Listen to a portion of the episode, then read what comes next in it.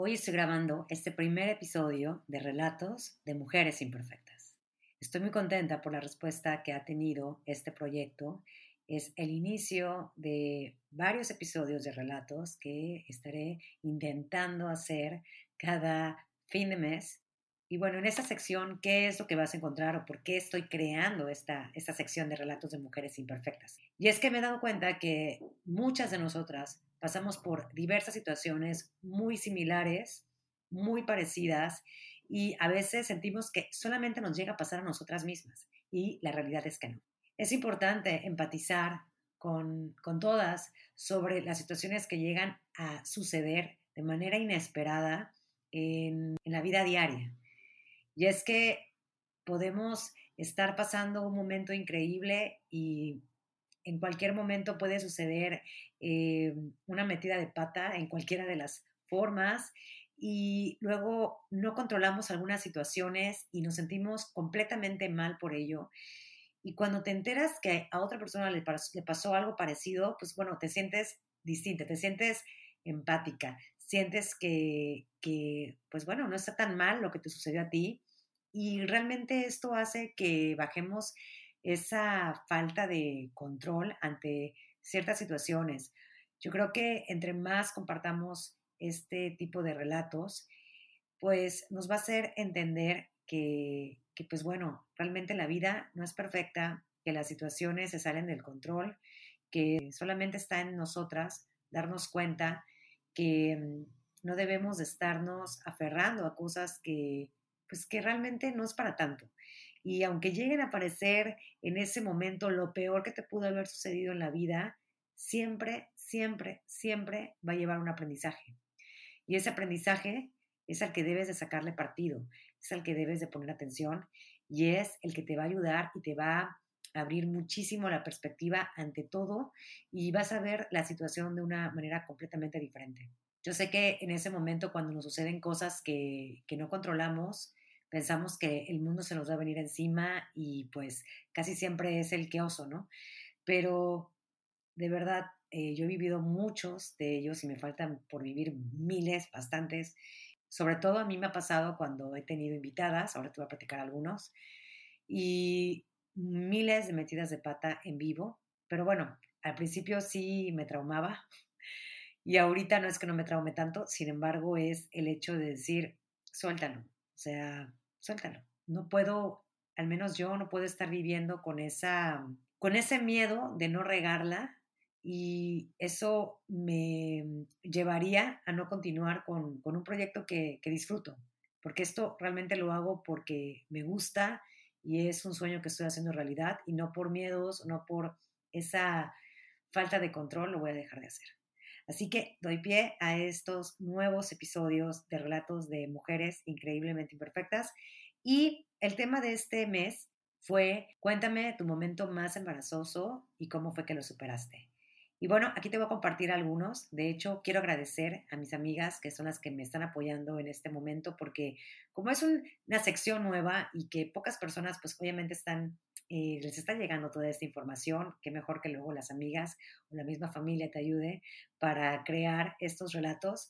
Y em, pues bueno, de todos modos, esto no se está cerrando, esto está empezando, así que si tú quieres ser parte de estos relatos, con muchísimo gusto, puedes escribirme ya sea un mensaje directo y lo más conveniente, lo más fácil es que te metas a la página de www.increíblementeimperfecta.com y ahí vas a ver un espacio donde dice relatos. Ahí puedes grabarlo directamente o puedes contestar un formulario que tengo ahí muy, muy sencillo para que seas parte de este proyecto. Así que le doy la entrada a los primeros relatos. Hola comunidad, hoy les quiero compartir una situación bastante tormentosa que viví en una relación. Y es que el momento más incómodo y desagradable de mi vida fue el día que, después de una fuerte discusión y error de mi novio, que me llamó por otro nombre, fui furiosa a su casa cuando toco la puerta y sale, mi primera reacción fue cachetearlo y decirle hasta de lo que se iba a morir. Siento que mm, fue el parteaguas de muchas cosas que veníamos cargando de una relación de aproximadamente siete años Así que más que una situación incómoda, fue una situación que, sirvió para aclarar muchos temas y despejar dudas. y animarme a abrir los ojos ante una relación prácticamente tormentosa. Hola chicas increíblemente imperfectas. Les voy a contar una anécdota que tal vez nos suena bastante vergonzosa, pero para mí en ese momento lo fue y me dejó como aprendizaje dos cosas. Una es piensa antes de hablar. Y dos, no porque escuches a alguien en la radio va a ser tu mejor amigo. ¿Por qué se los digo? Porque unos años atrás, cuando el programa de Ya Párate era conducido por Tamara Vargas, Marcha Parro y Facundo, yo era súper fan. Los escuchaba todos los días. Y recuerdo que Facundo estaba pasando unos días en Veracruz, ciudad en la que vivo, pero que ya estaba por regresar a Ciudad de México. Bueno, ya con este contexto, al otro día iba rumbo al trabajo, pero decidí pasar a un cajero. Era muy temprano y no había casi gente. Solo una persona adentro, entonces pensé, ahora que salga la persona del cajero, me salgo del carro para sacar el dinero. En eso veo que esta persona ya estaba por salir, así que me bajé del carro, avanzo hacia la puerta. Cuando iba a entrar, el que me abrió la puerta era Facundo. Ya sé qué coincidencia, ¿verdad? Pero bueno, sin pensarlo, le digo, ay, ¿todavía sigues aquí? Súper quitada de la pena se lo comenté, ¿verdad? Y todavía él me responde, no, yo ya me voy ahorita. Le digo, ah, ok. Se sale y yo pues entro. Obviamente, este hombre se quedó con la duda y pues se regresó. De hecho, ya se iba a subir a su carro y se regresó y se volvió a meter al cajero para decirme, oye, ¿te conozco de un lado? ¿De algún lugar? Y pues tuve que decirle, no, lo que pasa es que te escucho todos los días y pues había escuchado que ya te ibas y por eso te pregunté. La verdad es que me dio muchísima pena porque ha de haber dicho que seguro lo espiaba o que estaba loca. Cuando inicié en un trabajo nuevo en la que soy coordinadora escolar, tuve una junta con los padres de familia y una de las mamás me empezó a preguntar sobre temas que aún desconocía. Yo la verdad no me quise quedar callada, y según yo empecé a explicar y resolver todas sus dudas. Al finalizar la junta, mi jefe se acercó y me dijo que todo lo que había dicho estaba mal. Así que tuve que contactar a la familia y decirle que me había equivocado, que lo que les había explicado no estaba correcto. La forma de superarlo fue seguir estudiando. Me llevó mucho tiempo, me costó mucho el aceptar mi error y proponerme que no me volviera a pasar. Hace unos años atrás me fui a visitar a Monterrey a mi, en ese entonces, novio. Él, en ese momento, vivía en un departamento con su mamá. Recuerdo que mi ex suegra nos dio el ride al centro para dar una vuelta mientras ella iba al trabajo. Pero ya saben que uno tiene veintitantos años, la vida loca, la juventud, y preferimos obviamente irnos mejor de regreso al departamento.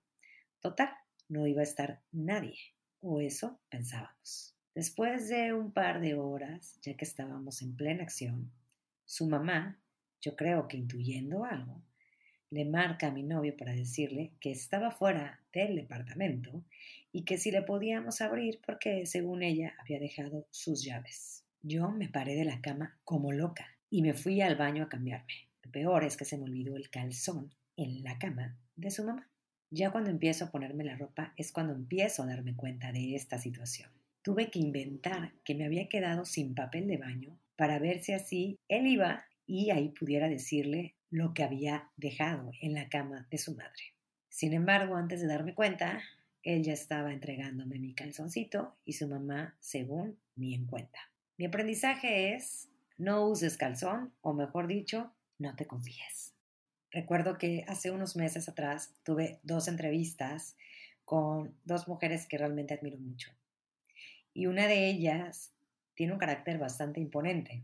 Sin embargo, no sabía cómo tratarla. Me puse muy nerviosa, de verdad creo que no pude dormir en dos días. Eh, creo que exageré mucho la situación. Sin embargo, yo ya estaba preparada a todo lo que le iba a preguntar. Lo peor es que al momento que ella se conecta, empieza a tener problemas con el Internet. Y no se veía bien la imagen, ella iba atrasada y bueno, fue todo un caos en ese momento. Yo empecé a ponerme muy, muy nerviosa y de todo lo que le tenía que preguntar, o más bien quería preguntarle, quería saber, lo hice tan rápido que me llevé menos de 20 minutos en la entrevista. Honestamente, yo quería aprovechar esta oportunidad para, pues, para platicar más tiempo.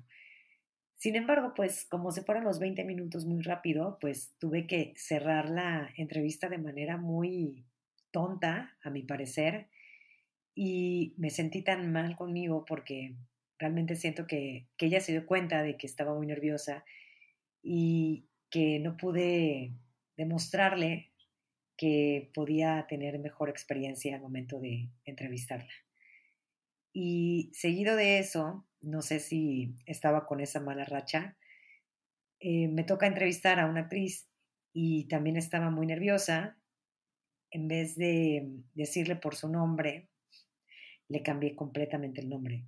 O sea, de hecho la chica de RP, que es la que me la había conectado, me la había presentado, que también estaba presente, enseguida me, empezó a corregir y, pues bueno, también la, la chica y pues, o sea, fue una metida de pata muy cañona porque ha de haber pensado que, que no estaba preparada, ¿no? Y viene siendo lo mismo. Las dos me llevan a sentirme como que, ¿cómo fue que me está pasando eso en este momento?